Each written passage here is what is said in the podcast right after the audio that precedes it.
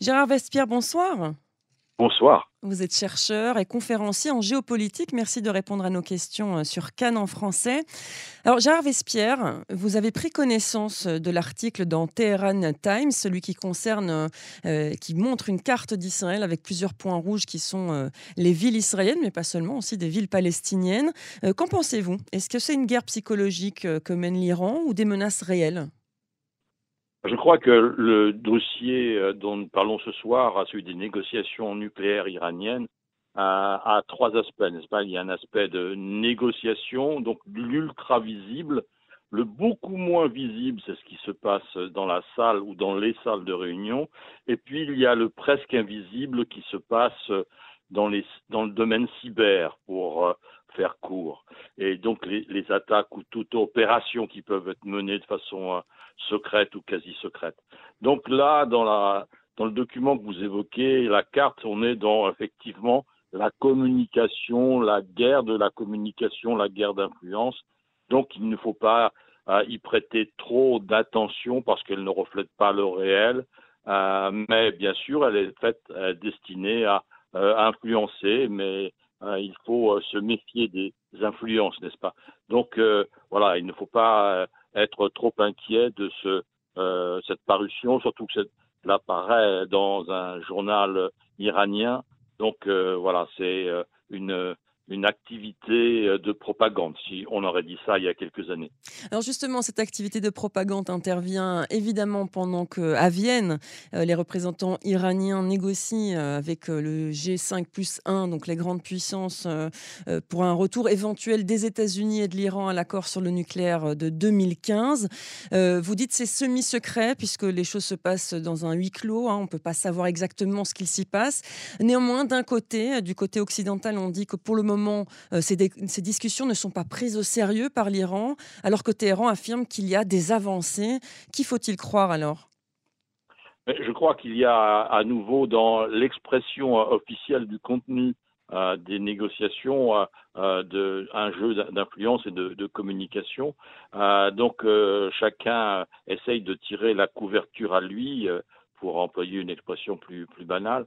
Et donc l'Occident euh, essaye de euh, effectivement durcir en disant que la négociation n'avance pas et l'Iran, bien sûr, prend la position euh, opposée.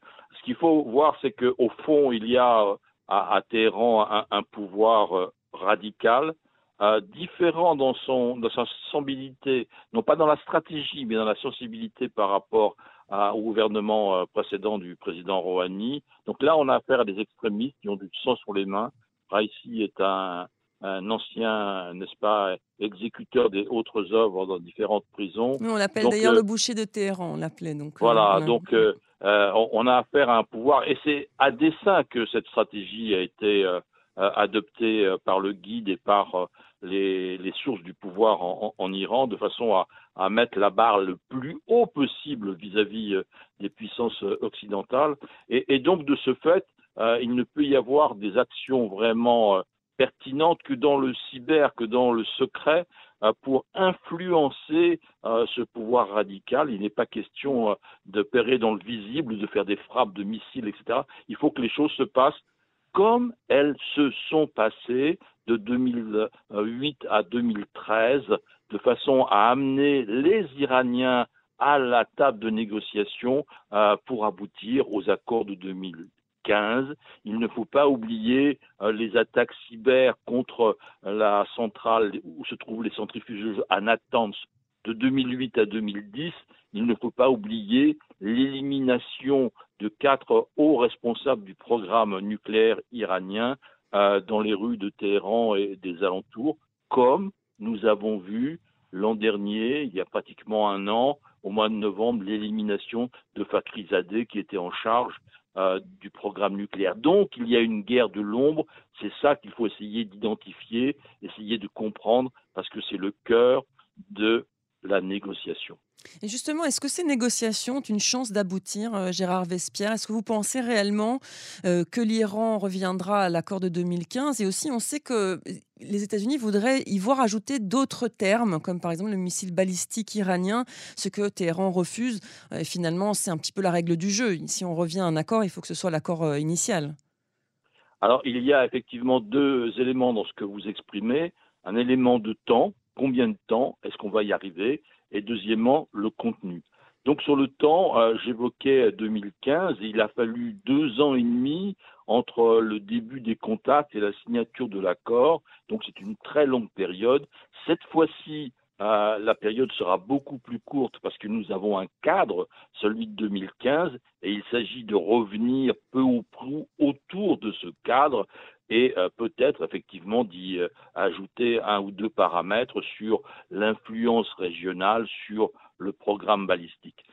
mais il est bien évident que la situation intérieure iranienne est pré-explosive, mm. que le pouvoir iranien, aussi radical soit-il, doit en tenir compte, car il se peut qu'il y ait dans les jours, dans les semaines ou dans les mois à venir des agitations fortes en Iran parce que la situation économique devient intenable par le taux de chômage, la hausse des prix, l'inflation et le glissement du pouvoir d'achat de plus en plus réduit des retraités parce que la monnaie eh bien, perd de sa valeur. Mmh, justement, hein, pour euh, s'intéresser un petit peu à la population euh, iranienne, c'est finalement elle qui est victime de ce bras de fer entre l'Occident et l'Iran. Évidemment, elle est victime d'abord du régime autoritaire iranien. On l'a vu, hein, quelques manifestations qui ont été réprimées par le régime, notamment sur la question de l'eau, puisque certaines régions manquent d'eau en Iran. Voilà. Et est-ce que vous pensez, on pense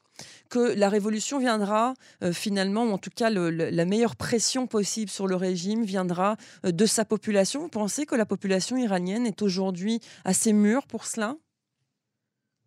Je pense que la cause principale de la révolution à venir est le régime lui-même. Il faut impérativement avoir présent à l'esprit une, phrase terrible euh, de Khamenei de novembre 2019. Vous voyez, elle a deux ans. Mm. Euh, lors des manifestations euh, contre la hausse du prix de l'essence. Et Khamenei a dit cette phrase horrible entre les demandes du peuple et les objectifs de la République islamique, je choisirais toujours les objectifs c'est-à-dire l'influence régionale, c'est-à-dire le programme militaire, c'est-à-dire euh, euh, les passes d'Aran, etc. Donc voyez-vous, le régime porte en lui-même ses limites et les causes de sa probable chute. J'ose dire que ce régime annonce lui-même sa chute. La chute est systémique, elle est liée à la structure philosophique, politique de ce régime. Et, donc, euh, d'avoir ignoré pendant 30 ou 40 ans le, euh, le peuple et les besoins, eh bien, conduira forcément à une explosion.